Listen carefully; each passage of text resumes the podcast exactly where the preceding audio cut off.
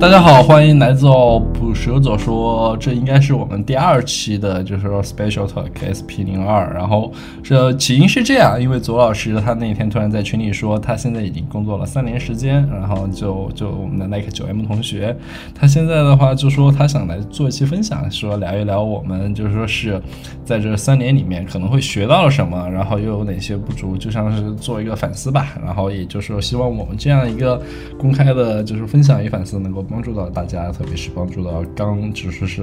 刚听我们播客，也是刚入进入社会的朋友，对吧，左老师？呃，是的，那个呃，我其实我想问一下，你工作多久了？我是一六年工作的，那其实现在也差不多是三年。对我中间的话，对我 gap 了半 gap 了半年，差不多也三年吧，对。对对，所以其实我觉得今天我们可以就是一起分享一下，因为我觉得就是前三年也算是从一个新手到一个呃就是程序员的这样一个入门阶段吧，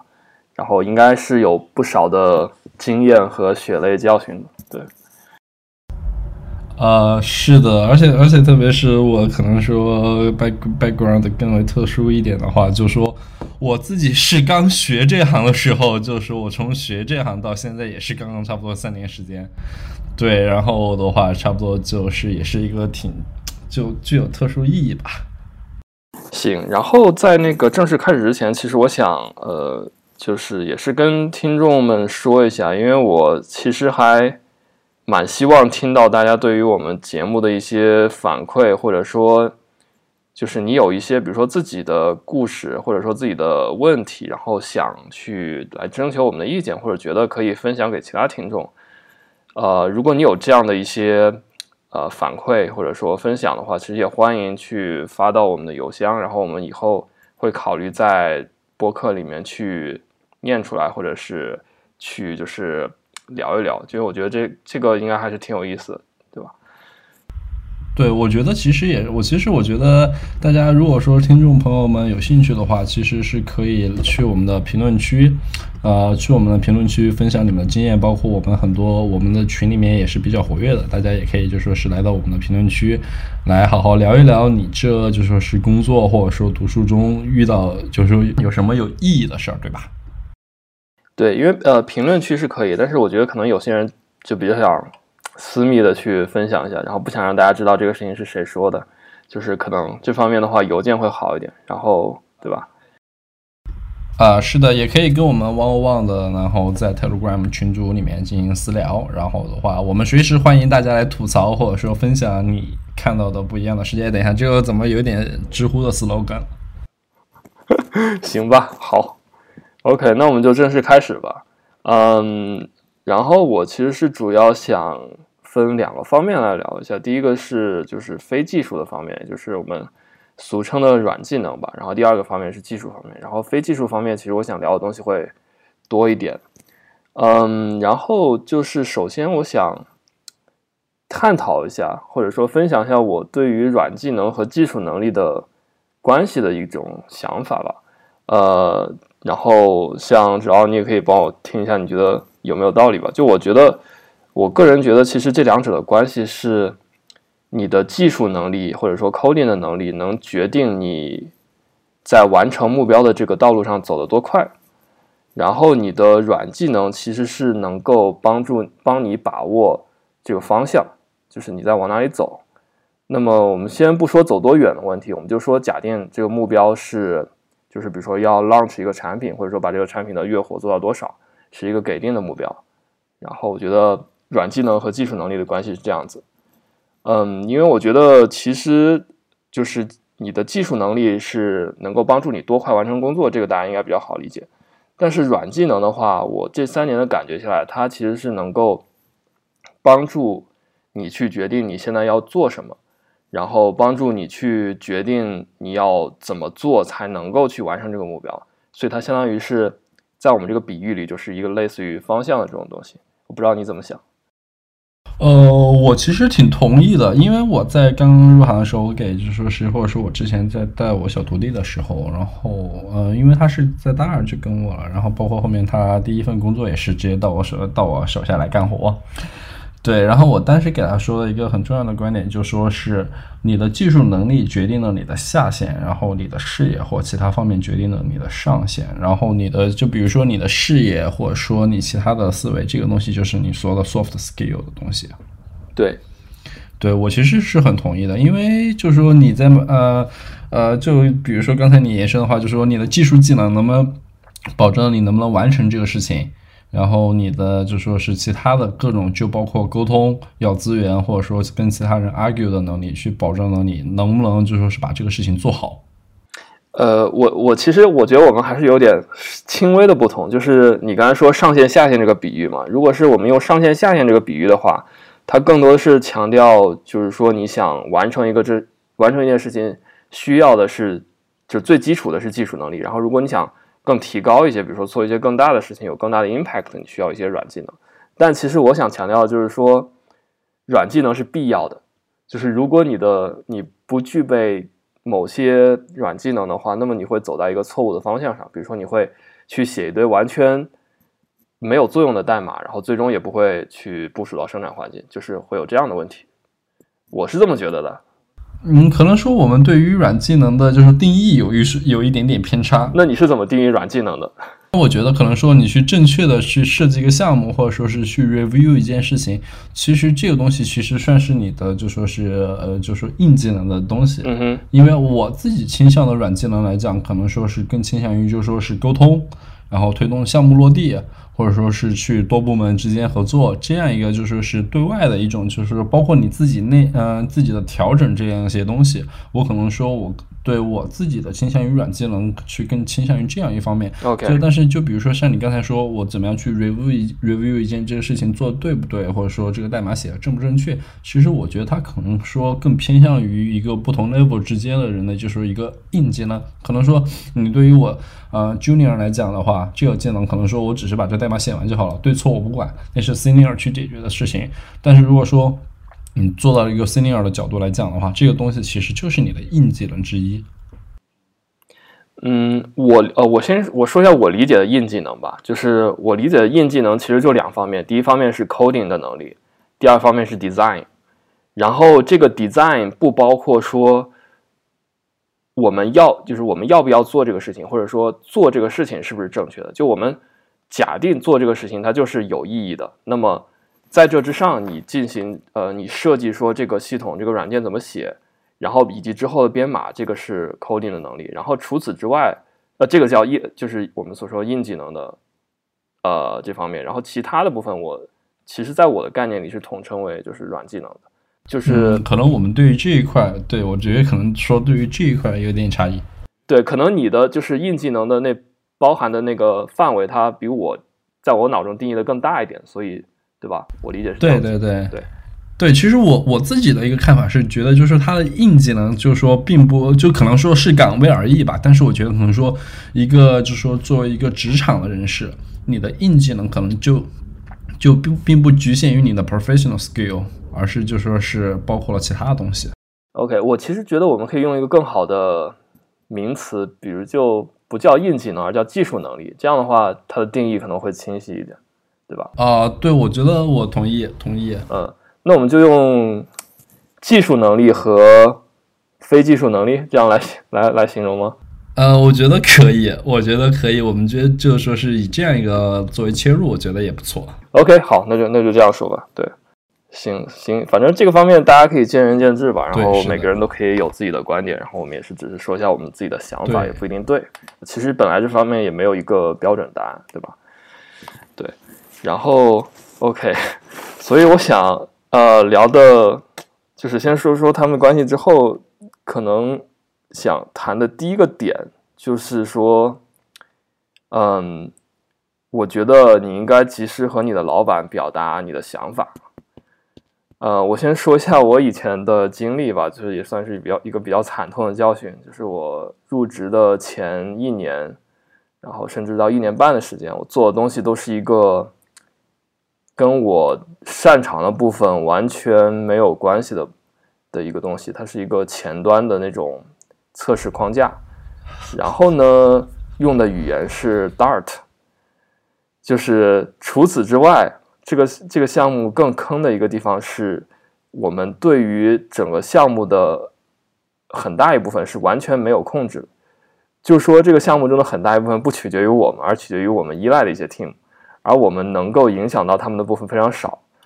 然后综合以上这些因素，就导致这个项目，我在做这个项目的时候，就是倍感煎熬，基本上每一天都是处于不想上班的这种感这种状况，就是醒来之后觉得啊，又要去做这个，就不想去了，就很煎熬。然后后来我就，可能我老板也发现了吧，然后后来我们有陆陆续续聊过几次。所以老板就说：“我觉得你好像也不是特别想做这个。”然后他说：“你也不用假装你很喜欢这部分。”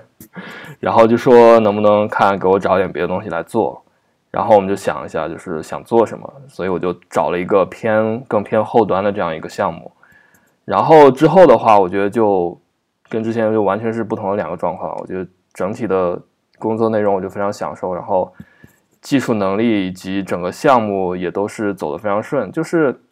其实就是一个在通通过完成就是转换完项目之后，整个事情就不一样了。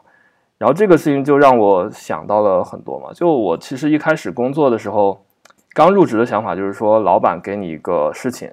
他就说他就说明他想让你完成这个事儿，那你就一定要完成。好，如果你不完成，就说明你这个人不行，然后你可能就在老板那边。的印象就会大打折扣，然后怎么怎么样？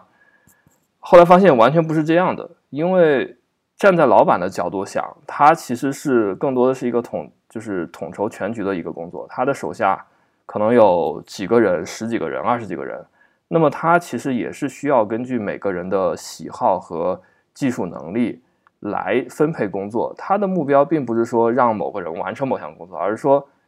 他只要说他的手下的所有人能够把他。手上的工作做完就行了，他其实并不在乎谁来做，对吧？那么你如果跟你的老板沟通了，沟通了你的想法，他可能就找更适合的人来做，其实对于他本身也是有益的。对我是这样觉得，不知道你有什么想法？呃，其实我觉得这个东西是，嗯，我觉得是没问题。就是说你，因为我觉得就说是这个东西不是在那个现在互联网里面也经常提到叫做向上管理嘛。对，就说是你要去给老板，就说是，呃，就时时时时时时刻刻保持沟通，就说保持你现在在做什么，然后包括你觉得你现在做这个事情，然后你觉得就说是进度或者说风险点可能在什么地方，就说是向上管理嘛，就是对老铺去铺袭老板。但是我自己的就说一些态度的话，就说可能和你有一点不太一样，因为我自己可能。啊，有些时候，如果说这个地方有个背景，如果说你老板手下没有人，没有其他人，就比如说现在我遇到一个困境，就是可能说我们人力不够，对吧？嗯这个时候把这个事情分派这儿，分派到你这儿了，然后 我可以向上去，我我可以向上去，那个就是说告诉老板，这事情我就说是做其他或者其他，呃，就说是有风险点，或者说我不愿意去做。但是如果说是老板把这个事情交给你了。那么就是确认了，就铺席之后还交给你了。那么就说是第一优先级是完成任务，剩下的东西是去再去 argue，就说是去他要其他的东西。我觉得我自己可能会更倾向于这样的一个做法。呃，我觉得你如果老板手下没有人，那确实也没有什么别的选择。啊，是的，就是也只能你做。对，因为因为其实说实话，就说我自己有些时候其实还会去主动去接一些老板手下的脏活了，嗯，脏活。嗯哼。对，就说是，就比如说，我看着老板的，就说我自己向老板沟通，就包括了，还包括一部分，就说是我看到老板手下有什么，我想去了解老板他最近在做什么事情，然后在做什么事情，然后看他有没有什么东西。如果说有他的某一些方面会是，就说我比较就说是能够 cover 住的，那么我会去跟他沟通，我来能不能来帮他解决这一部分这个事情。因为我自己的话，这个地方就可以稍后再说。这也是我在工作里面学到一点，就说是你跟你老板其实是一荣俱荣、一损俱损的，就说是保持沟通，然后对你去主动 cover 住他的一些东西，其实对于你来说是有利，就说是害很少的，或是叫利大于弊的。对你刚才说那点，其实我也有在其他地方看到，就是说你要去主动去解决你老板觉得最困难的东西，然后其实。你在老板心目中的地位，也就是靠这靠这种事情来提升，对吧？哦，其实我觉得地位是其次，因为最主要就是说很很利益现实的一点，就是说你跟你老板是一荣俱荣，一损俱损。就是说他，因为你因为不知道你们那边绩效是怎么定的，阿里这边绩效是你个人有一个就是绩效指标，你的小团队有个绩效指标。然后你的整个大 BU 有个绩效指标，就是一层一层下来的。即便你把你自己手上分内的事情做得非常好，非常棒，但是如果说，然后你自己的绩效是一个，比如说是一个 A，或者说阿里的三点七五，但是如果说你自你的组或者说你的部门的绩效它并不高，就说你老板有很多事情没有完成，那么这个时候你其实最后拿到的东西也是很少的，因为这个东西其实你老板的事情和你来说也是利益相关、息息相关的。对对，这个呃，我理解。嗯，其实利益相关这点在 Google 也是一样的。虽然我们并没有一个说小组的绩效，但是通常来讲，就是你老板手下的人表现越好，你老板的绩效越高。这个应该也是这个样子的。对，但其实我有点好奇，就是说，呃，像比如说在阿里的话，你老板手下有一个活，他难道不会就是说先跟你们沟通，说我这有一个活，然后我们下面可能要做这个？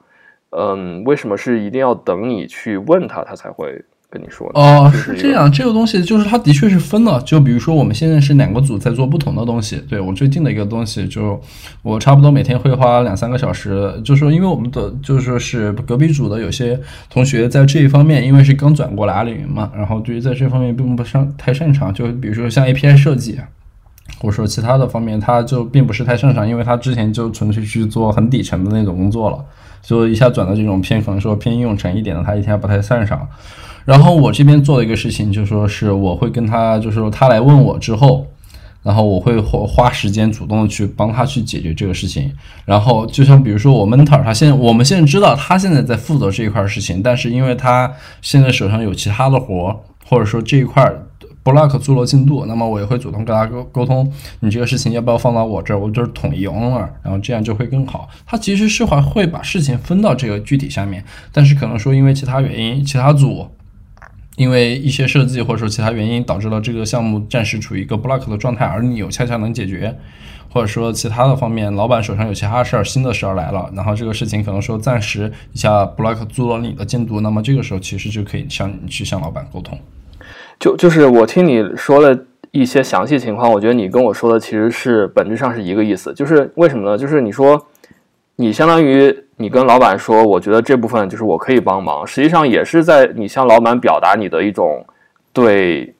就是工作的倾向性，因为你可以帮忙，是因为你觉得你擅长这部分事情，对吧？那么你那么你自然可以帮忙。那么对，相当于你听我说完，就是对于你被你帮助的那部分工程师来说，那么。他相当于对于老板的反馈，可能就是说他需要被帮助。那么，当老板掌握了这两部分信息之后，他就能更有效的整合你这个组的工作的能力，然后让项目更好被完成，对吧？呃，是。所以我觉得是统一的。对，是的，是的。我觉得，而且这个地方有个细节很重要，就比如说，呃，我们不是有写周报的习惯，不知道你们那边有没有？然后我们是有写周报的习惯。然后我觉得，就这一点，可能说很多刚入职场的小朋友就会吃亏的。就比如说，呃，我上上个上周每天都会花几个小时，就两三个小时，去帮就旁边的朋友帮他去做一些 design 的东西。然后这个时候本身是我在本是我工作本职以外的东西，对吧？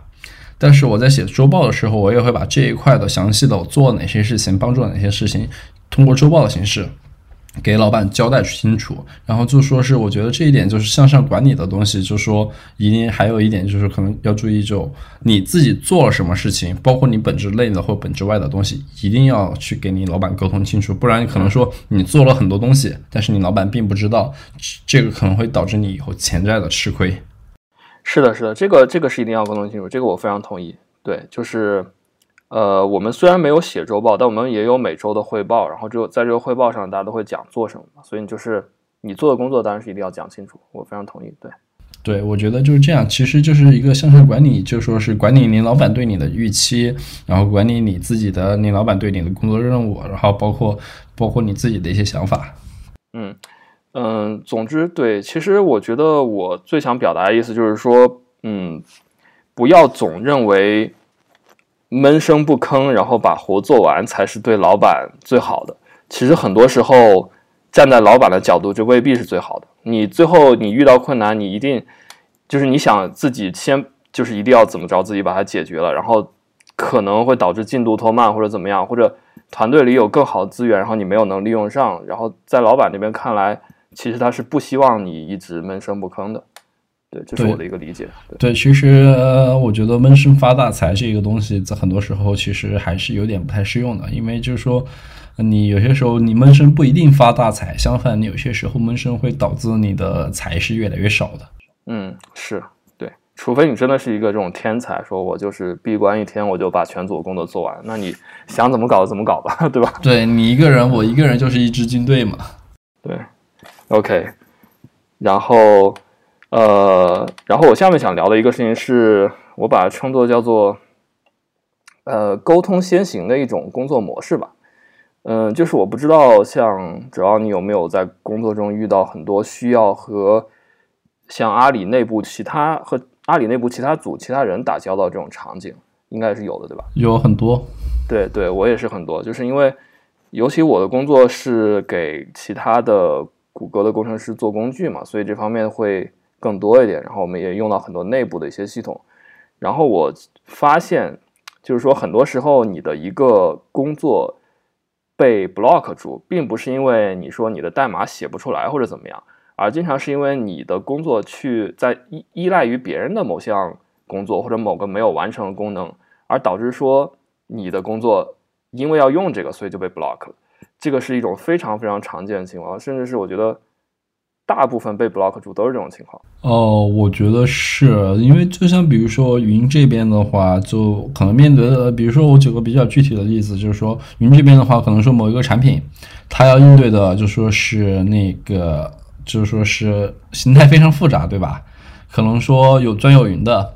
然后有比如说在公有云上，然后有你不同机房，然后不同之间的，比如说这种网络情况，很多时候你就要去你自己觉得。就是说，可能说这个地方，你如果不去跟其他部门涉及到网络或者说容器相关的部门去沟通这一些某些具具体点的，就说是风险情况，那么可能说你最后你按照理想的情况，然后闷头闷声发大财，然后把这个东西做出来之后，你突然发现这并不 work，这个就很蛋疼。是的，是的，所以就是我提倡的一点就是说沟通先行。那么你可能在做一个项目的时候，你要预知说你这个项目会。依赖于哪些其他的部门？然后你甚至需要在你真正遇到那部分的问题之前，跟他们沟通清楚，就是说你可能会有这样的需求，或者可能会遇到这样的问题。那么相当于给他们一定的缓冲时间去解决这个问题，或者去帮你想。那么当你最后说真正做到这部分的时候，可能他们已经完成了。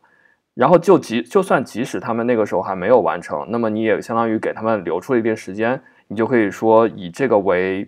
啊依据去催他们，这个远远好过说你真正的做到那一步，然后再去跟他们说啊我遇到一个问题了，然后你看能不能帮我解决一下？那个他们这个时候他们没有任何的缓冲时间，他们大概率也不会说把你这个东西排到特别高优先级，那你这个工作就彻底被 block 住了。呃，所以是的。对，所以就是说，有一定的预见性的去提前沟通，我觉得这个是非常重要的。呃，是的，我们这边不知道你们那边怎么称呼，我们这边在一个项目开始的时候，我们会有东西叫做呃概要设计，就说是就就可能说概要设计并不是仅仅的就说是把你整个项目的一个架构给情况给列出来，而是要详细的说明，呃，排查你这个链路里面就是上下游依赖里面有哪些风险点。然后风险点是，就是你要依赖哪些方，这个方可能说是有什么风险点，然后最后这个风险点需要去跟谁对接，怎么样去解决？因为这个地方的话，就像刚才 like 九阳说的一样，就说是 block 住，呃，如果说一个项目把你 block 住，其实是一个非常好的情况了。最坑的情况是什么呢？就是说，比如说我提供了一个组件给你，对吧？比一个基础设施，比如说可能说是 Redis 或者是其他的。在，然后你按你直接去就说是按照标准使用是没有问题的。但是你现在你的新的项目里面，有些时候，比如说复杂网络环境导致你要去非非标的去使用一些组件的时候，那么这个情况，如果你不跟对面沟通清楚，看一下这种非标的使用下面是有哪些的风险点，那么最后可能会出锅。其实 block 住其实是一个比较好的状况，最怕的就是说你不去跟别人沟通，沟通之后出锅了，因为你飞镖使用了，又没给对方打招呼，对方没有对视频改造，对，然后出锅。对对对，这个也算是对我其实也是想提到这种情况，对，就就总之就是说，呃，我们或者叫不叫 block 住吧，或者叫就是出现一些意外情况，导致你这个项目没有像你想象的那样顺利展开。是的，就是我们可以这样说，对。对我，我感觉，我感觉你说这个阿里的叫什么链路排查，还是叫什么？呃，就你刚才说那个名词，概要设计，我们叫概要设计，其实就是排查依排查依赖嘛。对对，我觉得这个特别好。我们我们其实并没有这种，嗯，就是或者说这种习惯，或者说这个专门的专门来专门来做这种东西，所以我觉得其实可以应该向你们学习一下这方面。对。我们我们内部的话是有个东西，就说是叫 kick off，就说是 kick off 的话，就说是你在那个，比如说你个项目整个全部排查完了之后，你需要把你的 mentor，把你的依赖方，包括把你的就说是协作方，全部再叫在一起开个 kick off 的会，然后在会上的时候，然后大家就会统一来把这个里面的东西全部过一遍。然后就包括具体的架构、具体的风险点，然后具体的时间点，具体就说是双方，然后两两方怎么样协作，这样东西全部过一遍。我觉得这样的话，可能说最后的话，就整体的一个东西是可控的。就怕就然后就怕是你说你闷声发大财发了之后，然后最后一下呃上线了，然后出锅了，然后这个锅你还丢不掉，这个就是最恶心的。对，我觉得，我觉得这个真的是一个挺好的事情。我们我们不会有这种，就是把所有的呃依赖方或者相关方都拉在一起的这样一个会。我们一般是，就是你需要去自己去找他们，就是如果有会的话，你就自己把他们拉过来，然后开会，就是。但我觉得你们那种习惯，就大家坐在一起去讨论，可能是一个更有效率的方式。我们也是在线上开会，因为我们也是全，就说是全国各地嘛，我们就是统一在时间找个线线上的会议。哦，不是，我的我的意思是，我们的习惯一般是不会大家一起开会，就不会有一个统一的，就是叫概要设计，就是你觉得你会依赖 A B C D，你分别找 A B C D 开会，我们一般是这样子的。OK，我明白了，对对对，对，然后这样可能就嗯嗯，相对来讲效率会低一点，然后对。OK，我明白你的意思。对对，其实我们也是先要先要去，你先要去一对一的汪汪的，就说是找对应的依赖方，把这个事情确认了之后，再统一个概要的会，然后把这个东西给搞定。嗯，对，这这可能也是一个就是我们在大公司里工作的一个一个比较特有的场景吧。像小公司的话，可能你吼一声，然后就是大家都坐在一个一个一个一个房间里面。就都知道了，所以对，是的，是的，因为因为这个东西的话，就呃就各自管的东西不同，而且各自的任务也很重，所以说这个东西的话，可能各个公司处理情况都不太一样吧。嗯，对。OK，然后呃，下面想聊一下 开会，因为我们刚才正好也说到开会了，对吧？呃呃，就是我其实想说的就是开会，开会之前你一定要准备。啊，那个这个准备到底是有哪些具体的点呢？我觉得主要是有两点吧。第一个是就是这个会议的背景，呃，就是大家为什么要开这个会了。然后，当然一般情况下，我们假定你被拉到一个会里，你可能已经是有一定背景的，所以这个事情其实很多时候你也不需要去特别准备。但是有另外一点，就是我觉得在我一开始工作的时候是不明白的。就是说，你一定要想清楚，在这个会上，你一定要和别人沟通清楚的事情有哪些，而有哪些事情是可以说等到这个会之后再说的。嗯，因为我们就是内部开会的时候，经常会出现一个这样情况，就是有一些人你甚至没有见过，对吧？然后他们只是因为和这个项目的另外一个方面有关系，所以才被拉进来的。那么，我你们在讨论一个事情的时候，他可能会。滔滔不绝的说一些，其实，在你看来，就是根根本不重要，或者说并不是你最想探讨那方面的事情。那么，等他说个十几分钟说完了，好，然后你发现你最想跟他们沟通的事情，你没时间讲了，会议时间到了，这种情况经常发生。就是后来我就想，为什么会这样？就是首先是你不够强硬，但是你强硬的基础是什么？你必须首先要在脑中。想明白哪些事情是你必须要沟通清楚的，那么你有你想明白这些事情之后，你才能够去在会议中途去把控会议的走向。当你发现你们并没有在讨论你真正关心的事情的时候，你可能就需要，不管是通过一些语言技巧，或者是强行的怎么样，就把这个会议的方向转过来。这个事情是我觉得非常重要，并且我越来越觉得它是很重要的。嗯，我觉得是同意。呃，对，我觉得挺同意。但是我觉得有一点比较难的，就是说是你要区分清楚，就是说你怎么样去区分哪些是可以线上讨论，哪些是可以线下讨论的。嗯，对，这个也是。当然，这个就具体情况具体分析了。我只是说，你需要去想明白哪些是需要。对，线上讨论也是线上。对，然后我们这边就是真的是一个超大的灰海，我基本上平均一周的话有两两三个两个小时加的会议，然后隔壁组的话动不动就是早九点开会到十二点。哦，我们就可能跟就是不同公司有不同风格，我们一般会就是半个小时一个小时，所以因为时间很紧，所以就很需要去 在有限的时间内。对吧？去沟通清楚。哦，其实我们的话，我们其实如果说按照我们这边的话，我们其实有这样的东西，就说是你呃要去讨论一些 off topic 的东西的话，其实是会有人就说是来打杂说这个我们是要我们私下私聊。但是可能说我们更倾向于的一个风格就是会上我们需要把某所有点过清楚，就说是就开这个会，比如说我做一个东西，对吧？我需要我需要去找容器的，就说比如说我这个项目需要跑在容器上面。然后我我需要去，然后我同时我需要去一个前端界面来承，就说是承担一个就说是一个 UI 的角色。那么我还要同时找到 UED 来做这样一个 UI 的东西。再比如说我们有一些大会，就说是统一的会的时候，那么我们会把容器、前端、UED 这些事情一点一点的过清楚。然后这种的话，可能就是会导致会的时间比较长。但是从我们的视角来看，这些东西全部是有必要各方全部知道的。OK。对，我觉得这个就是其实是涉及到一个开会风格的问题。像像 Google 里的半小时短会是比较多的，所以可能就是有些时候你就没有办法一一过清楚，那么就必须要求你对会议的走向有一个把控。还有另外一点就是说，我我给你举个例子，嗯，就比如说有一个，比如说有一个组件或者有一个库 A，那么我们 B 和 C 两个两个 team 都想用这个 A，然后比如说我是 B team 的，那么我们决定 A、B、C 这。这三个 team 一起来开一个会，对吧？那很多时候会出现一种情况，比如说 C team 他们一直在和 A 那边沟通他们那边特有的场景下的一些使用，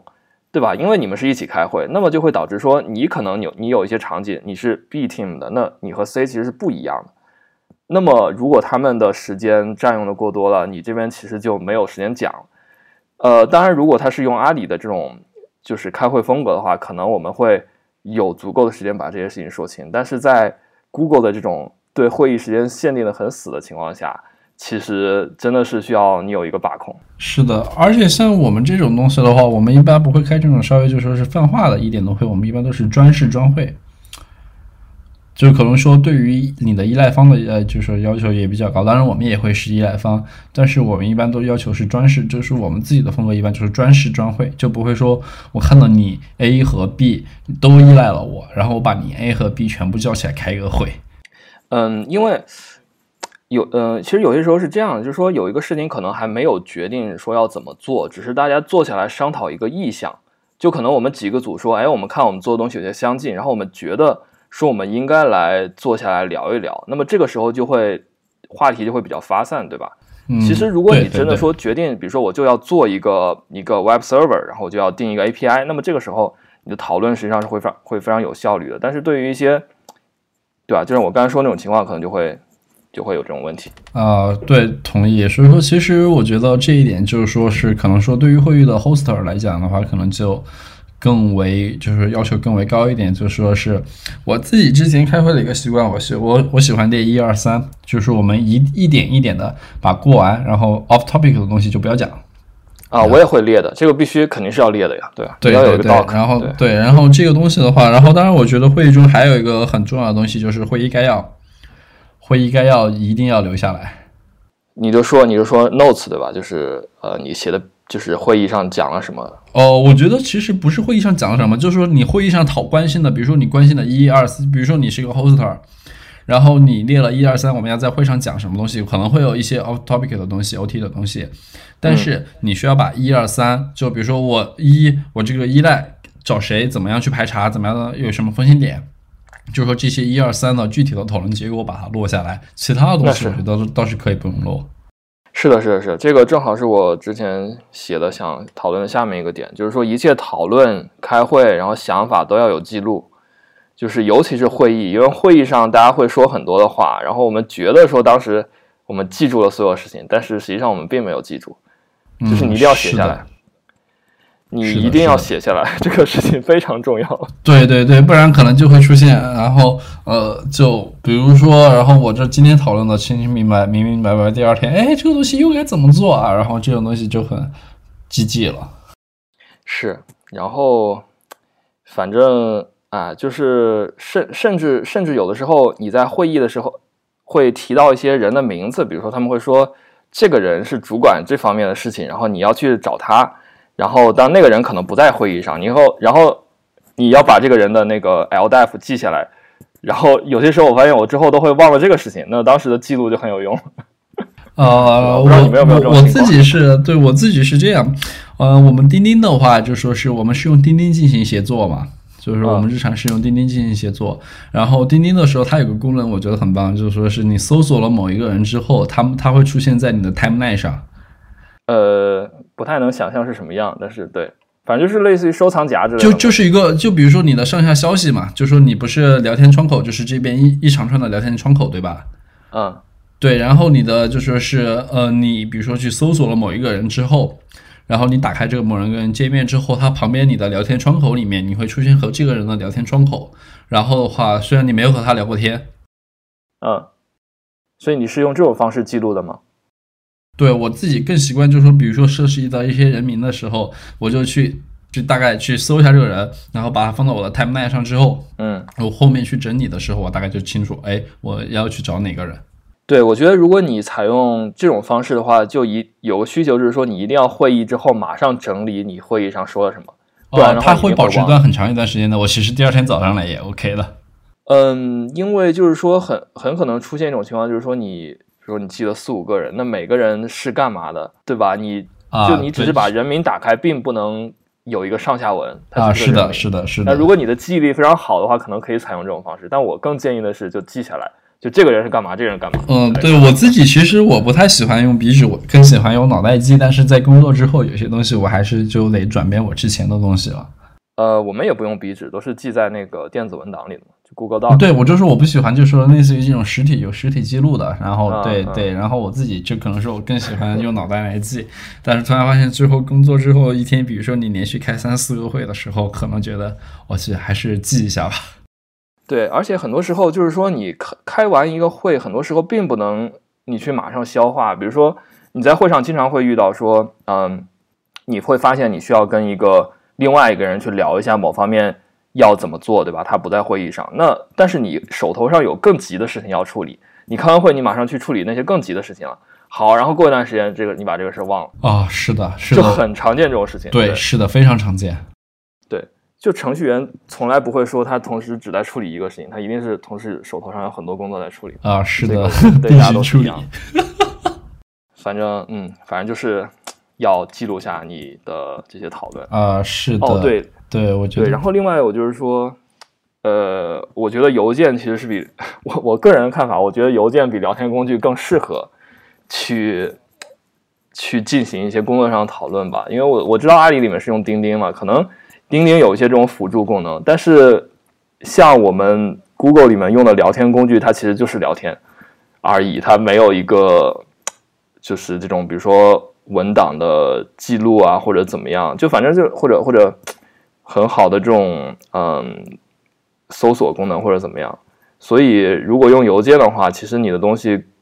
更。你会让你的所有的这些讨论更有条理吧？呃，是的，我自己就说是参与社区的时候，倒是很习惯用邮件。但是我觉得，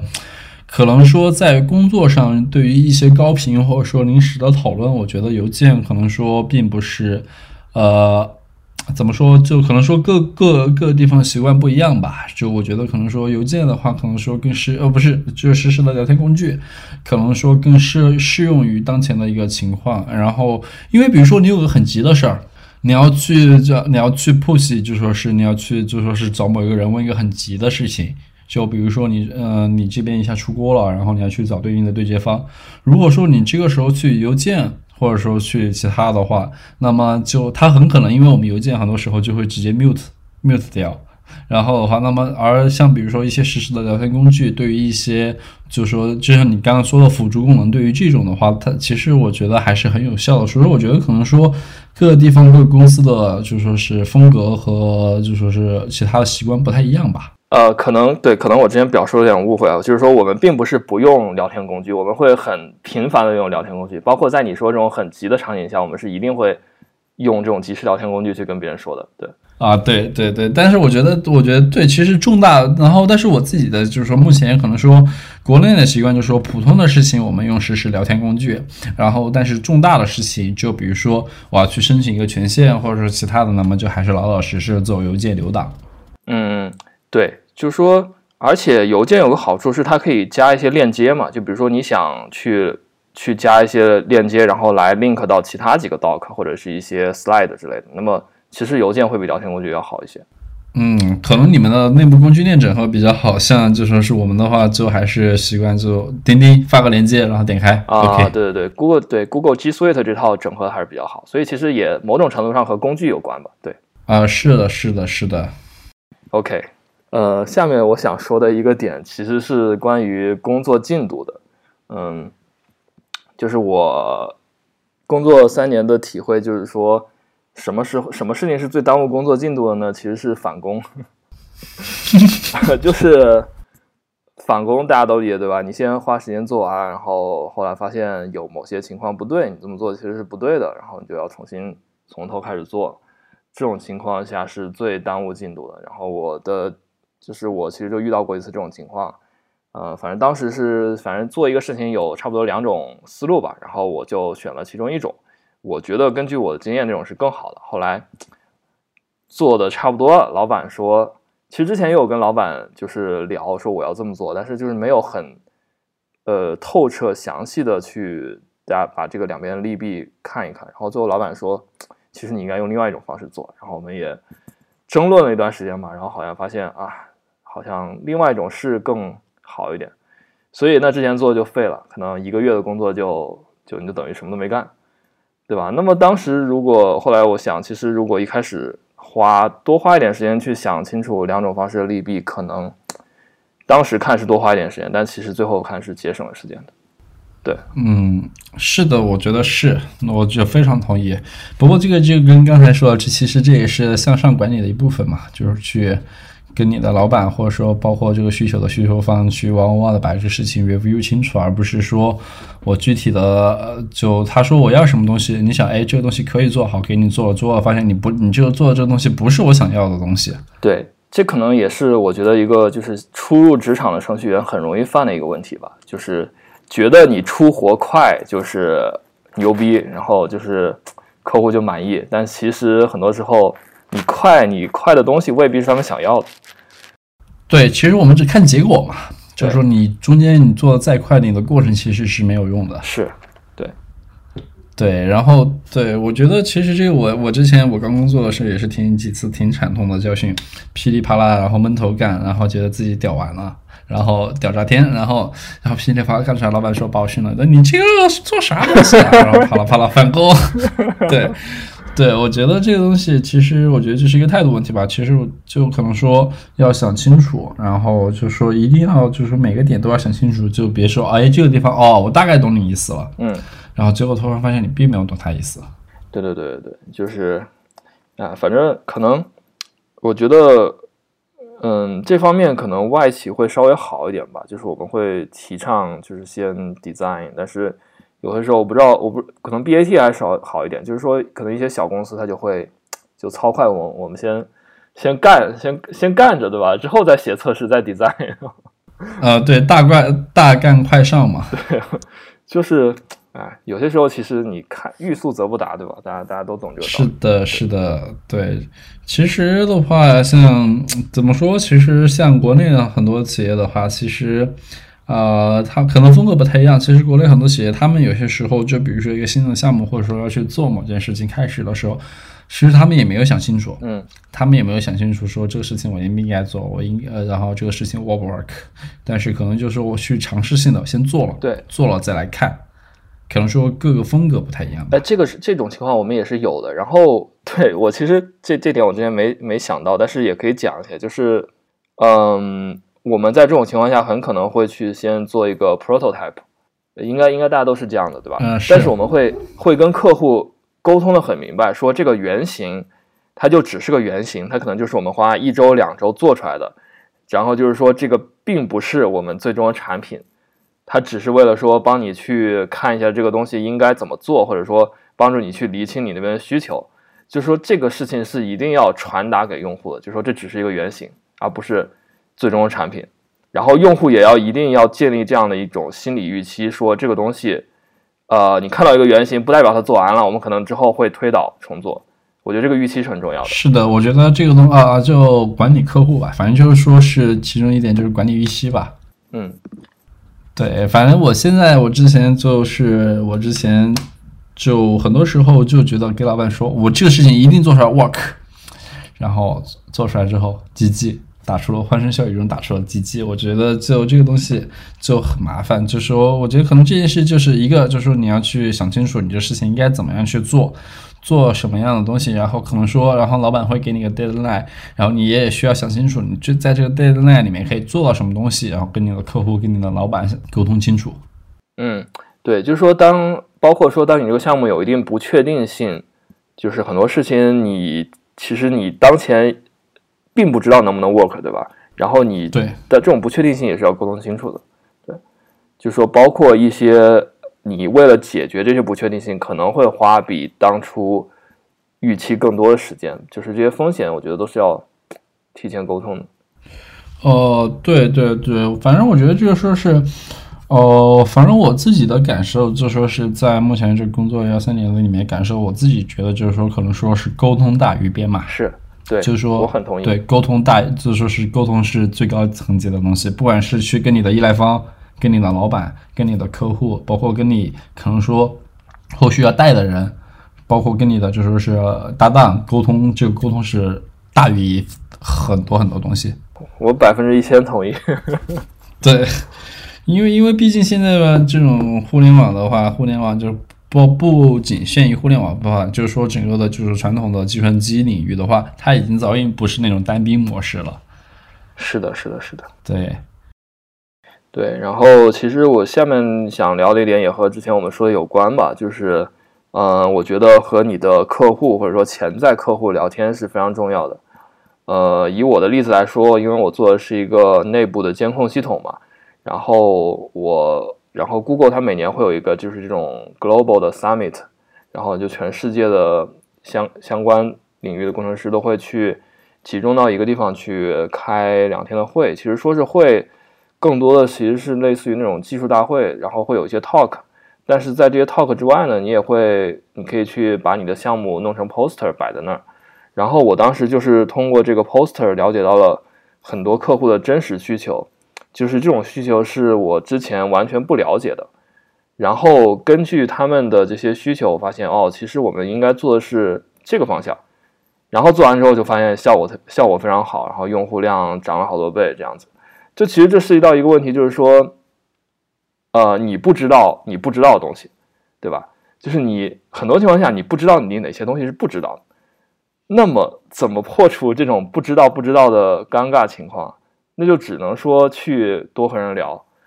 所以我觉得也是我们之前说的吧，沟通沟通是非常重要的。然后沟通能够帮助你去把控你项目的方向，把控你努力的方向。对，啊，同意。就像我们我们是云吧，我们云的话就是更更是给，特别是我是做公有云这一块的，然后的话就是更是给客户的。然后就像我们一个我这个新项目立项之前，我的 mentor，还有我老板，还有我们的 PD，就是那个产品，就是说是他就会说是去具体的 one on one 的去客户拜访客户，去拜访客户做各种调查，然后包括我们现在的，然后在开发过程之中，我们也会跟客户进行一个就实时的沟通和就说是拜访，就这种的话，我觉得是非常重要。你们做那种 user 的 survey 吗？就是调查问卷之类的？呃，我们因为我们其实这种东西做 user survey 的话，因为 user survey 它更多是倾向于就说是一个个体的东西，个体的东西，然后就说个体可能对于我们这种企业市场来讲，可能说就是说参考意义相对较小，因为就说是个人的视角和那个企业的视角其实是不一样的。所以说，我们自己一般会通过销售，或者说我们直接出门去拜访现在在我们云上的客户，去了解他们现在有什么需求。OK 啊，理解理解理解。哎，那我还挺好奇的，因为我之前说那个例子，其实是我发现了很多潜在用户，他们当前他们在那个时间点来，我在跟他们聊的时候，还不是我们的用户，我发现了他们的一些需求。那你们一般是怎么解决这些？还不是你们用户的人的需求，你们怎么了解到这些？呃，这个东西其实就是由销售去做了。OK，对，因为因为销售他是不断的会拜访新的客户嘛，去开访新开拓新的客源。那么对于开放新的客源，他有没有客户有新的客户有什么诉求？或者说我们在售后群里面，就说一个用户他用了哪些东西，然后相关的就说是相关项目的 owner 或者说是他相关组的 leader 都会在这个客户群里面。这个时候，客户有些时候会在群里面去吐槽他们用的现在用的哪些东西，当然不一定是我们的，哪些地方用的不爽，然后或者是去觉得哎阿里云能不能推出这样一个东西。这个时候，我们可能说这个地方就是一个机遇，然后我们会把它沉淀下来，然后会有专门的人去看这个东西去做不做。而且另外一方面的话，就说我们可能说，就对于我们这种做外部的来讲的话，我们会可能会去看一些就是行业趋势报告的东西啊。就比如说我们要去开一个新项目的时候，去看一下，比如说现在行业趋势报告里面啊，整体大家某一细分领域它有没有什么变化。或者说我是不是有我们缺的？那么我们缺的，那么我们定了要去做这个细分领域，去去做这个第细细分领域之后，我们会跟现在现有在云上面的客户，可能跟这个细分领域有关系的人，然后去拜访，去汪汪的聊。嗯，对对，OK。那你们其实有。有专门人来做这个事情还蛮好的，我们就是都得自己搞。呃，对，因为我们是对，其实你们 GCP 就说是 Google Cloud 那边，其实也是肯定有这方面的啊。对对，可能他们也是有。对，对我们是毕竟这种对外的话，可能说我们技术人员并不擅长这种对外的，可能就是专门人做专门的事儿吧。嗯，对，但反正就是不管是谁去聊，就一定要去要去聊，沟通清楚。对，行。那关于非技术方面，你还有没有什么你自己的经验想要来分享？我觉得是一个态度吧，就说你呃，很多时候你需要去主动的去推一些事情。这个事情，就刚才我说了嘛，就说你要去了解到你老板有些东西，或者说呃，就是说你们现在的困境，或者说就是说主动性。其实这个东西统一来讲，主动性来概括，就是说你需要去主动主动了解你这个业务背后的东西，包括你们现在的就是瓶颈是什么。然后这个时候你要去主动的去抢一些东西来做，就比如说我最开始工作的时候，我也是个 C R U D boy，对，就是写写写写业务的。然后因为因为就是可能说大家对我的印象来讲，就是我对于底层相对相对较熟悉一些，然后各种折腾，对吧？然后就说是，但是这个东西其实也是抢来的，因为我突然发现我们之前的服务各种不稳定，然后比如说性能差，然后各种各样的东西，然后我就会去。去问跟老板沟通之后，我就会来做这方面的事情。就比如说，我们我去升级我们之前的库，然后我们尝试的引入 Async，然后包括就说是底层的各种问题的排查，然后做一套一整套的。因为像我之前离开上家公司的时候，我们那边的基础的东西，然后就是当时他缺乏的状态，然后我去帮他和运维一起把这方面补起来了。嗯，这种东西的话，一个就是是你解决解决你老板的问题，就其实其实就是给你解决你的问题。然后另外一方面的话，这种主动的去沟通、去推动、去接活来做的话，其实对你自己综合的能力其实是很棒的一个提升。呃，对我我我其实很同意，但是我觉得我其实想从另外一个角度去阐述，就是说我觉得重点并不是在于。主动，而是在于去发现那些有更大 impact 的事情，对吧？你可以主动做一些琐事，你可以主动去帮别人贴发票什么，但是这些主动并没有什么意义。你刚才说主动，其实是说，因为你觉得说这些事情如果做了，它会有很大的改进，能够带来很好的效益，所以你要去做，对吧？对，我觉得其实是它首先是基于你要去能够发现，或者说主动去想哪些事情是有更大的 impact。对，然后基于这个一个认识之上，你再去主动，是这样子的。啊，是的，对我同意。然后我自己还想就说一点，其实我觉得就可能说很多初入职场的小朋友，就说是同学，可能说更为就说是犯了一个错误，包括我之前也会犯了一个，就是说，呃，包括现在也会，就是说可能就是说我只需要去做本内的事情，然后就把自己的角色定为一个 engineer，或者说某一条某一个方向的 engineer，就比如说 machine learning engineer，或者说是 back 那个就说是后端的 engineer，或者说是 front end engineer，对吧？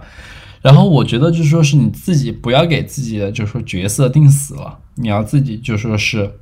去探寻你自己的边界，就说是去尝试做一些不同的事情。这个事情可能说很多你去尝试的事情可能会对你有更好的、更大的价值。是对，嗯，但其实我不知道你们是怎么样，但我们并不会特别限死，就是说你是一个，比如说什么程序员。比如说你就是写 Java 或者就是写 C 加加的，我们是就是需要你写什么，不管是前端还是后后端，你就得上这样子。我们其实也是，但是很多人可能就会有一个抵触的心理。对对对，就是说我明明是一个什么什么，你偏偏要让我让我去做另外一个叉叉叉叉叉，我们就不做，做了什么好处，对吧？我们对我呃说到这个，我们我们组里有个工程师，他就是不想写前端，他就是绝对不要我写前端，所以他就对这这种也是有写前端其实还好，只要你不要让我写 CSS 就行了。哈哈哈哈哎，写 CSS 真的是痛苦。对，所以说我觉得这可能说你自己不要给自己限定一个边界，然后你自己去扩展边界。就比如说我现在又是一个开发，然后有些时候我去做 Python 的时候，又要去做会，就是说去当商务。当策划、当志愿者、当组织者，各种一起，我觉得可能就是说，去多找一些，当然工作上也是一样，去多找一些好玩的事情，然后多推动自己吧。然后就像你说的，去做去，当然你有个前提，你需要去了解，你要去主动了解你背后的东西，你整个业务是干什么，去主动去了解，你就从一个更高的角度去看，你才能去找到哪些对于你的业务来讲，可能说是更是有 impact 的东西。是的，是的，对。呃，我非常同意。然后，并且听听你刚才讲，我突然又想到另外一个点，就是说，嗯，你说要去尝试一些不同的东西嘛？那么有的时候，其实你会发现，因为你的人一个人的精力是有限的嘛，你不可能去了解所有的事情。那这个时候，借助一些别人的力量，其实是非常有帮助的。就比如说，你们组里的那些不善于 design API 的工程师，他就在。借助你的力量去更好完成他的工作。那么我们其实有的时候发现，如果不擅长一个事情，其实可以去向那些在这个领域更擅长的人去学习，然后来帮，就这样可以可以帮助我们节省时间，对吧？其实不是所有事情都一定要自己解决，我觉得。啊，是的。然后当然说说到这个。呃，我就要我就要吐槽另外一个东西了，我就说是这一点非常重要。提问的智慧，再次重申，提问的智慧或者求助的智慧非常重要。请大家去收听《捕蛇者说》第一期。啊，对，我那天又在群里面遇到一个，就比如说你求助了，然后那哥们儿，然后他就直接在那个群里，然后发了一条正则，然后发了一个文本说：“大佬们，这个正则怎么匹配啊？有没有人帮我写一下吧？”然后，然后，然后他说：“哎，大佬们，就一秒的事情，举手之劳，帮个忙嘛。”然后我们给他说了，然后他给他说，就说是你可以去百度，或者说去谷歌，这个东西其实是很简单的。他说：“你们大佬，你们大佬明明只需要一秒的事情就能搞定的事情，为什么要让人反复重复踩坑呢？我就不会让其他人，我自己踩过的坑，我就不会让其他人来重复踩。”我们当时听的就特别无奈，我最后怼了他一句：“有本事等你有孩子之后，你帮你孩孩子的家庭作业全部做了，然后你再说你不会让你踩过的坑不会让别人去踩。”我觉得，嗯，反正如果他是这种态度，其实不是特别适合适合做程序员，对。呃，对，其实我觉得就可能说，呃，你去求助或者说你去交流，可能说是没有问题，但是可能说更重要的就是说这个交流的方式，包括你去求助，因为你求助其实是双向的，嗯，你你在求助别人的时候，别人其实也能够收取获取到很多，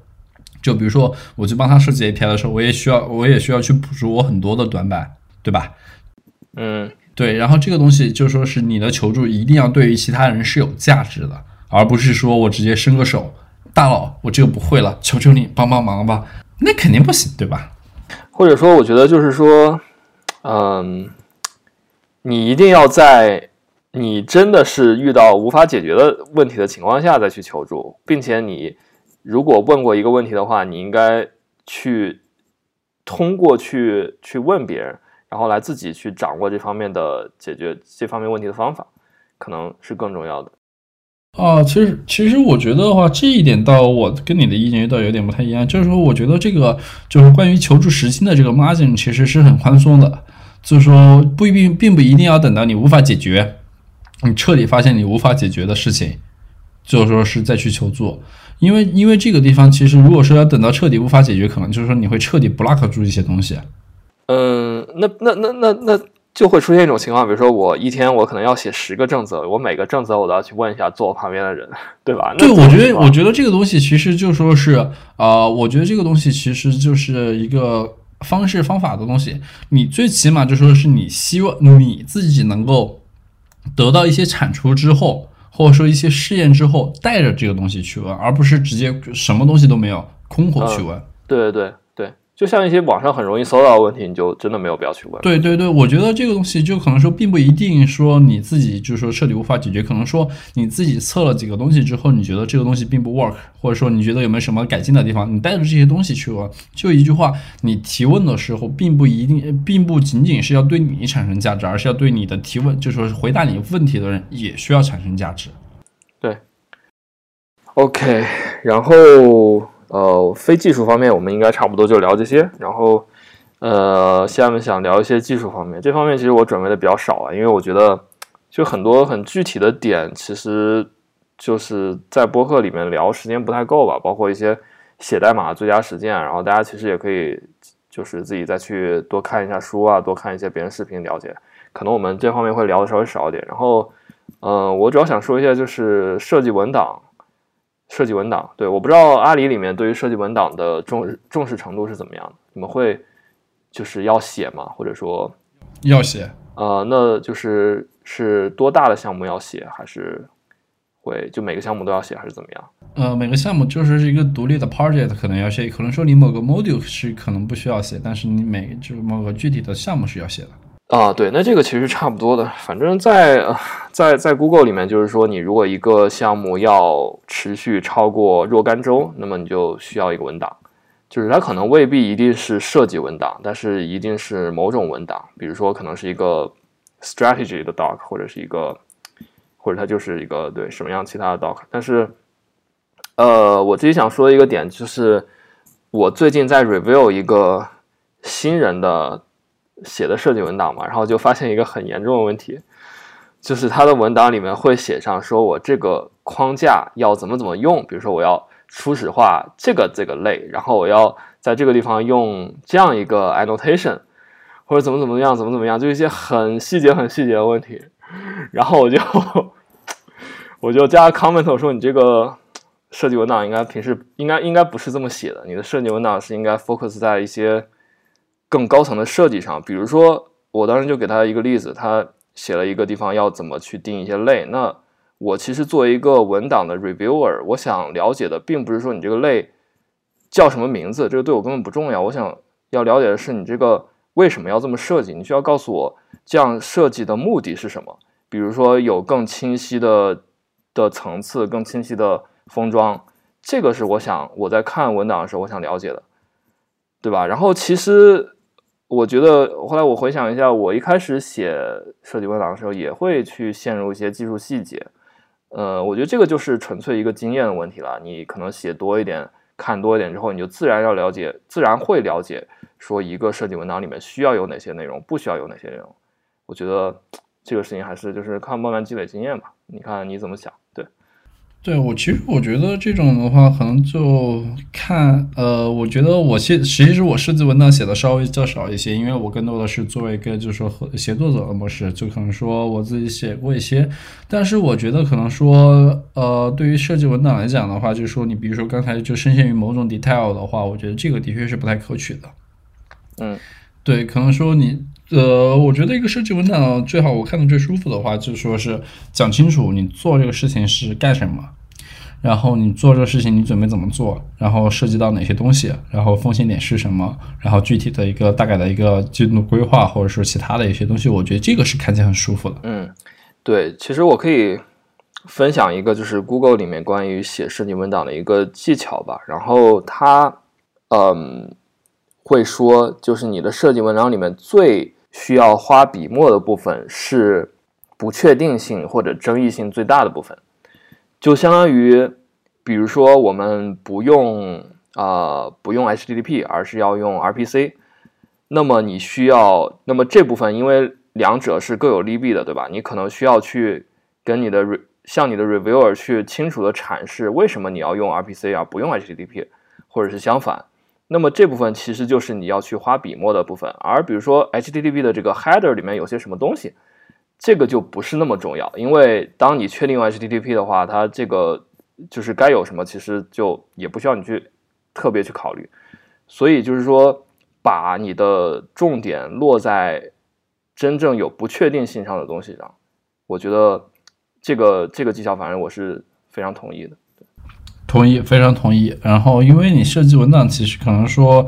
呃，是给别人看的，对，而不是给你自己看的。就是说，你需要让就是看这份文档的人了解到这前前前后后的很多东西，嗯，对，而不是具体呃具体的某一种，就是说我代码怎么写的这种 detail。对，而且我前老板他他他有一个自己的技巧，虽然我觉得这个技巧并不是在所有时候都适用。他的技巧就是说，你一定要在设计文档里给一个完整的例子。就是你比如说你设计一个东西，你给一个 end-to-end 的例子，然后告诉你的 reviewer 这个东西是怎么工作的。然后他很提倡这种模式，但我发现其实有些时候很管用，有些时候不是特别管用，这个就见仁见智。对，呃，对，我觉得是，我觉得是这个东西。设计文档，哎，但是你要知道，我之前不是做过一次分享嘛，然后我其中里面最技术最讨厌的四件事：自己写文档，自己写注释，别人不写文档，别人不写注释。呃呃，对，是是这样的。其实设计文档很多时候你会发现，就是你会就有些事情，其其实其实需要破除的一个一个。观念就是说，你了解的事情，别人也一定了解。就很多事情，你觉得是理所当然，别人并不觉得是的，是理所当然。其实这个也就是一个沟通的方式，其实它是一个沟通的很重要的方式。对对，你你的文档就需要去把这些事情传达清楚，而不是说让它只在你的脑子里面。存在啊，是的，同意，非常同意。就是说是好记性不如烂好，这好记性不如烂纸笔嘛。对，就是很多东西的话，你自己的一些东西，然后需要沉淀下来，让别人知道。因为你这个东西，刚才就像我刚才说的一样，你写写出来不是给你自己看的，是给别人看的。对，然后设计文档还有一个好处就是说，你过一段时间，比如说过几年之后再看，依然能够了解你当时这个项目为什么要这样设计，包括一些可能当时潜在没有考虑到的。风险也都也都是能在 Doc 里呈现出来的，而不是说什么都没有啊。是的，我同意这个点，非常同意。对，所以反正啊，就也算是一个建议吧，就是即使可能，比如说工期很紧的话，你至少得，你可以写个很简单的文档，不用特别详细，但是总得有点什么。嗯，是的，就是说是同意，但是我觉得这一点的话，还是看情况吧，因为我觉得有些时候工期实在太紧的话，那就文档靠靠后吧。就是说，就是说，我觉得是取决于你这个项目的规模。比如说，你就是一个 feature，我想加一个 button，或者说我想去改一点什么样式，这个你肯定就不用写了，对吧？对。但是主要是，如果是一个就是比较重大的改进的话，我觉得，我觉得是需要写。嗯，是是的，它其实也并不会耽误你的工期。就是像我们之前。前面也说到嘛，就是其实最耽误时间的是需要返工，而不是说思考的时间。但是我觉得可能说，对于如果一些小公司的话，可能说刚出生规模，或者说一些临时性的活的话，其实我觉得倒是可以，有些时候可以省略。呃，临时性的活，你是指比如说迁移呃，就比如说，呃，这个不是，主要是我觉得可能说是因为有你不同阶段的公司，可能说面临的不太问题不太一样吧。嗯，就比如说。我一些就初创企业，我需要在三个月之内，我需要去撸出一个东西来，撸出一个 prototype 来。OK。但对这个时候，我参与的几个人，明确是因为它规模并不大，它是明确对于我这个上下游，呃，整个 context 是有明确的了解和其他的能够 cover 住的。换句话说，即便我哪天挂了，我换一个人来做，呃，一号位，我也能够就说是 cover 住整个项目。我觉得相对于这种情况是也是可以选择不写啊，我同意，我同意，对。其实就是其实就是沟通嘛，在你的团队如果真的是有充分沟通的情况下，大家每个人都对这个项目的背景、实现方向有很强的掌握，那确实是不需要文档了。嗯，文档本本质上起的就是一个沟通的作用，我觉得。嗯，是的，是的，是的，是的，我觉得对这个东西就可能说是其实是一个 trade off 嘛，对，然后就说是在嗯你的文档时间和就说是代码进度之间选择一个东西，当然这个东西就说是你有可能选择代码进度，但是赌博之后发现你赌输了，然后你需要重新返工，那么这个时候其实就是一个概率问题。对。呃，对，呃，虽虽然我觉得两者并没有那么矛盾吧，但是可能对于小公司，就是我也同意，并不是所有时候设计文档都是需要的。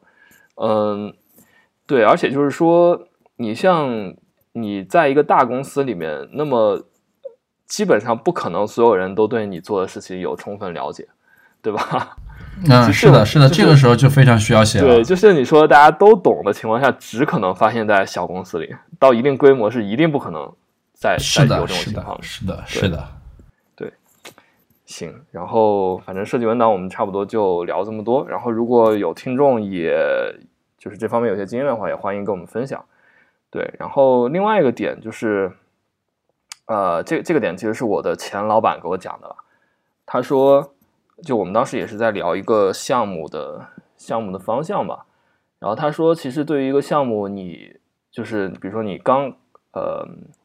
怎么说，就是你的思考方向。应该其实就是不需要特别复杂，它归根到底就是两点，第一个是 usability，就是可用性；第二方面是 scalability，就是可扩展性。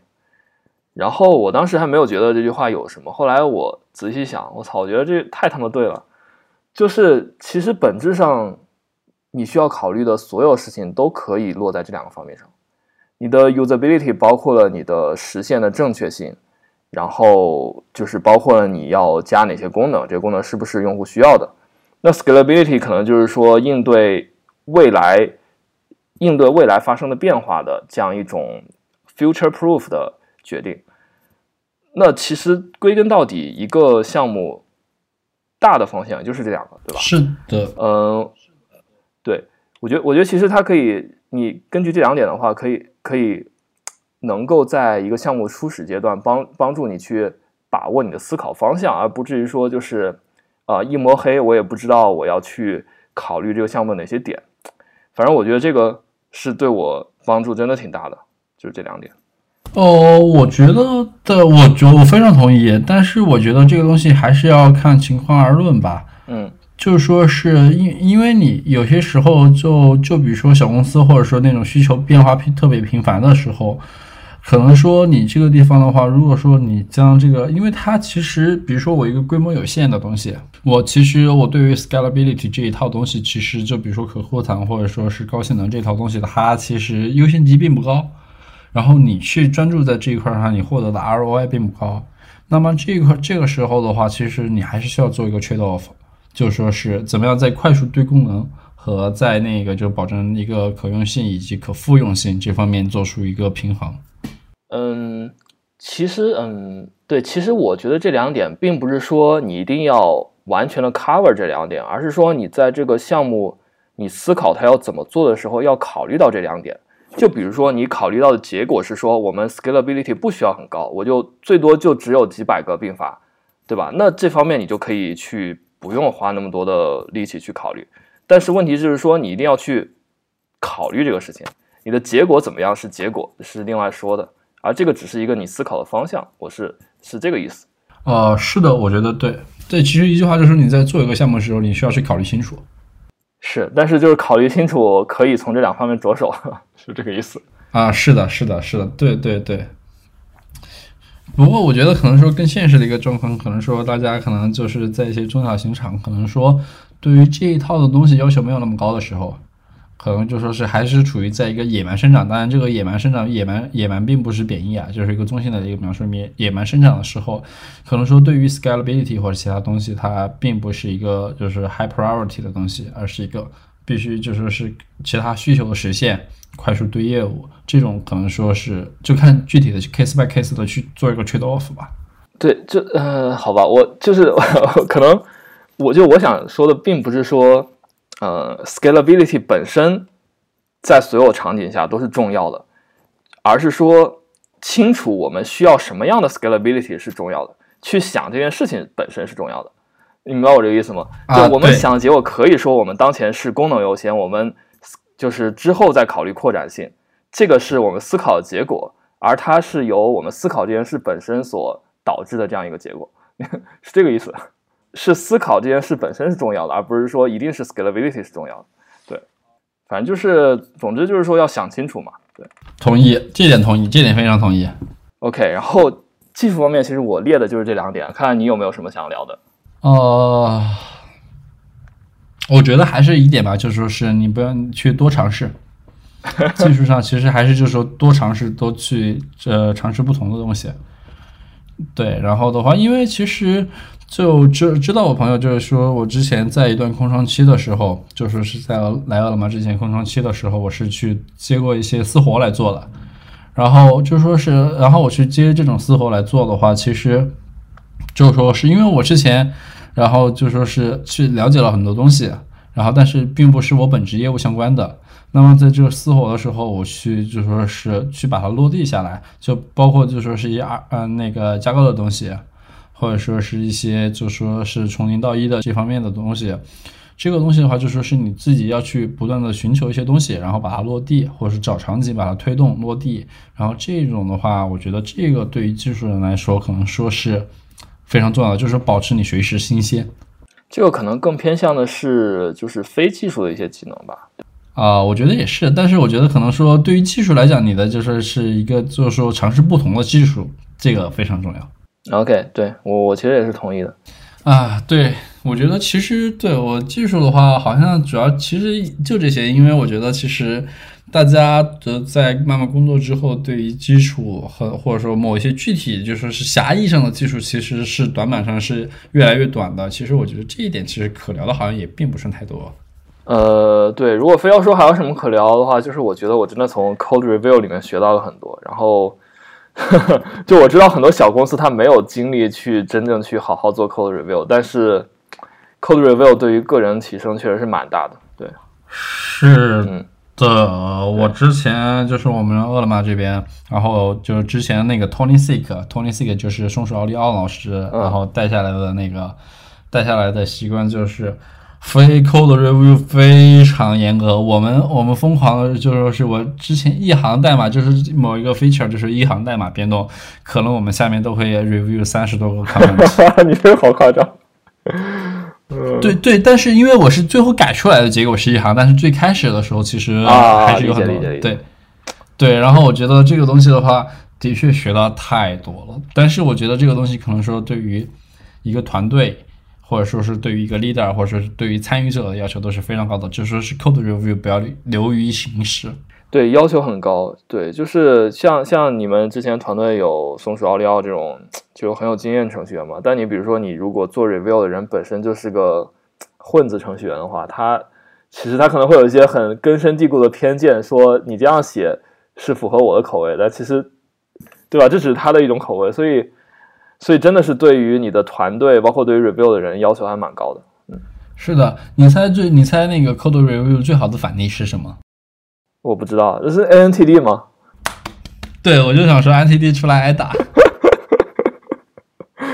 哎，行吧，这个我们以前聊过，这次就就不再赘述了。对，反正大家有兴趣可以去听一下我们聊那个开源的那一期。对对对，我觉得的话，就是 NTD 那个就是典型的一个某一个 review 流于形式，然后最后造成了呃巨大影响的一个典范。是的，是的，review 不光是对于你个人提升很重要，对于整个项目成功也是很重要的。对，它还有个很大一个点就是风险管控吧。是，对，是的。嗯哎 OK，然后好，非技术和技术我们聊的也差不多了。然后，但是我最后就是你看，你可以看我那个文章里面最后还有一个截图嘛？呃，怎么轮子哥那一个？对，就算是一个，我也不知道算是 off topic 还是不是 off topic，但是就有点相关嘛。因为我是看到轮子哥最近回答了一个问题，呃，轮子哥大家是谁，大家应该都清楚吧？我觉得我们听众听众应该都是清楚的。然后如果不清楚的话，他其实是一个在知乎上很有名的程序员，然后目前就职于微软西雅图。然后对，呃，他是一个非常牛的程序员，但是他最近写了一个回答，我不是特别赞同。呃，这个问题是说，问题是问长期当程序员会失去什么？然后轮子哥的回答是他他有他有一段回答，但是我只念第一句。他的回答第一句是说，程序员这个职位天生的问题是他的技能不能帮你从事任何其他职位。然后我当时看到这句话，其实我是非常诧异的，我就是我 就是黑人问号这种感觉，就是因为这跟我的体验实实在是相差太多了。就是我觉得我们今天这期播客里聊的软技能的这些内容，其实真的不仅仅是限于程序员这个职位，你可以说它可以应用到任何工程师的场景，甚至于非工程师，就是一些其他的工作，因为沟通这个事情。对吧？不管是什么工作，它都是需要的。然后就包括一些什么其他的，像类似于东西一定要落实到文档上这些。所以我看到轮子哥的这个结论，我真的是很诧异的。我觉得其实还还好吧。我觉得呃，就说是我觉得有一点很重要，就说是我觉得其实我部分赞同，因为我觉得就像刚才我说的人，很多人是把自己的 margin 给限定了。就是边界给限定了，你的意思是只是做一个，就是只是编程，对他就是并就并不会关心自己去做这些软技能的东西，因为其实不管是你去做其他什么行业，不管你说是去转行做销售，转行去做呃那个 PM，或者说是转行去做其他的岗位，都需要你对于不同的东西是有一个呃，就说是有一个足够的知识，就是有一定的知识积累，嗯。然后这个时候的话，你这个知识积累是怎么来的？是不仅是从你日常工作中来的，而是说，而且是包括你日常生活中来的。这个时候，很多人同很多人就说是，他会自己给自己一个限定，就是说我自己是程序员，我不靠那些吃饭，我就靠技术吃饭。OK，他这个心态决定了他这些资讯的来源会很少很少。但是。就是说我，你知道我诧异的点是什么吗？因为轮子哥毕竟也是一个很有经验的程序员，并且在程序员中也算是相当成功的。那么，因因因为我觉得这些像我之前说软，我觉得软技能对于一个程序员来说可以说是必要的。就是说我很难想象一个程序员他不去沟通，不去就是就是就是怎么样，或就或或者说只专注于编码，他真的能。就是成为一个好程序员，或者说至少在大公司成功，就所以我是觉得非常诧异这样一件事情。我觉得并不算诧异，因为因为我们说的沟通和其他岗位说的沟通其实是两回事。但是，嗯，你说，因为就比如说我我说一点，就比如说我们说的沟通，就直接就事论事，你不对了我怼你，然后我不对了你怼我，然后我们就就事论事把这个东西弄清楚。而在于其他的岗位，就比如说 manager，或者说是偏向于一些销售的岗位，或者是偏向一些是运营类的岗位，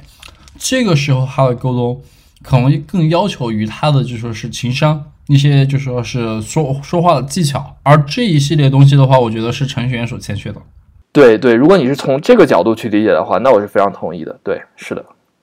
对，但是就是说。应该说，那方面是程序员的沟通的一个超级，我们可以这样说，对吧？对对。其实程序员沟通是是里面的一个子集，对。所以我只能说，或者或或者说我的看法是，程序员的工作有一部分是能对你从事其他职位有帮助的。而像轮子哥这样的说法，他说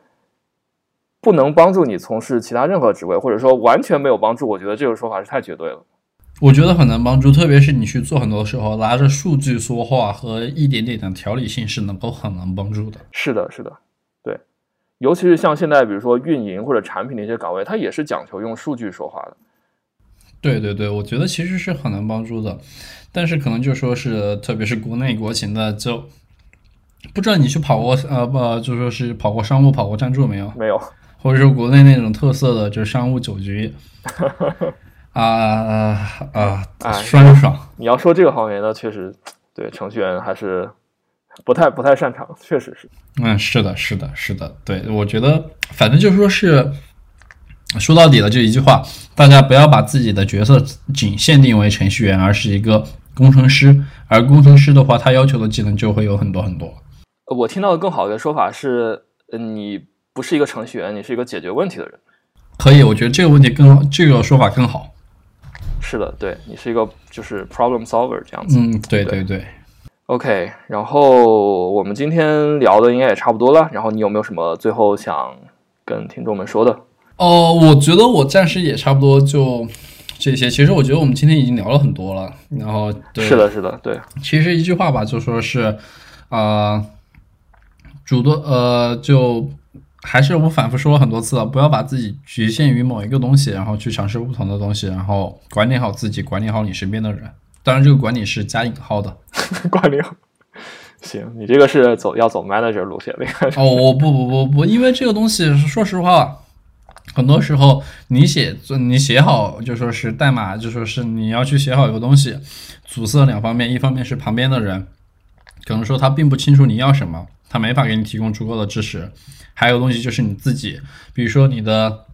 没想清楚，就像我们今天说的，没想清楚，没想，然后。还有一些各种各样的东西缺陷，或者说技术或其他的，就一句话，管理好自己，然后管理好身边的人，就管理是加引号的，这其实就是沟通嘛。OK，好，可以。然后，呃，如果让我再说最后说一句的话，其实就是就是我最开始说的那个，呃，我觉得你的技术能力是决定了你能多快去完成你的目标，而你的非技术能力是决定了你在朝哪个方向努力。然后就，如果大家只要记住一句话的话，我希望是这句话。对，嗯，OK，然后我们今天的节目就差不多这样，然后希望大家喜欢。然后各位听众们，我们下期再见，OK，再见。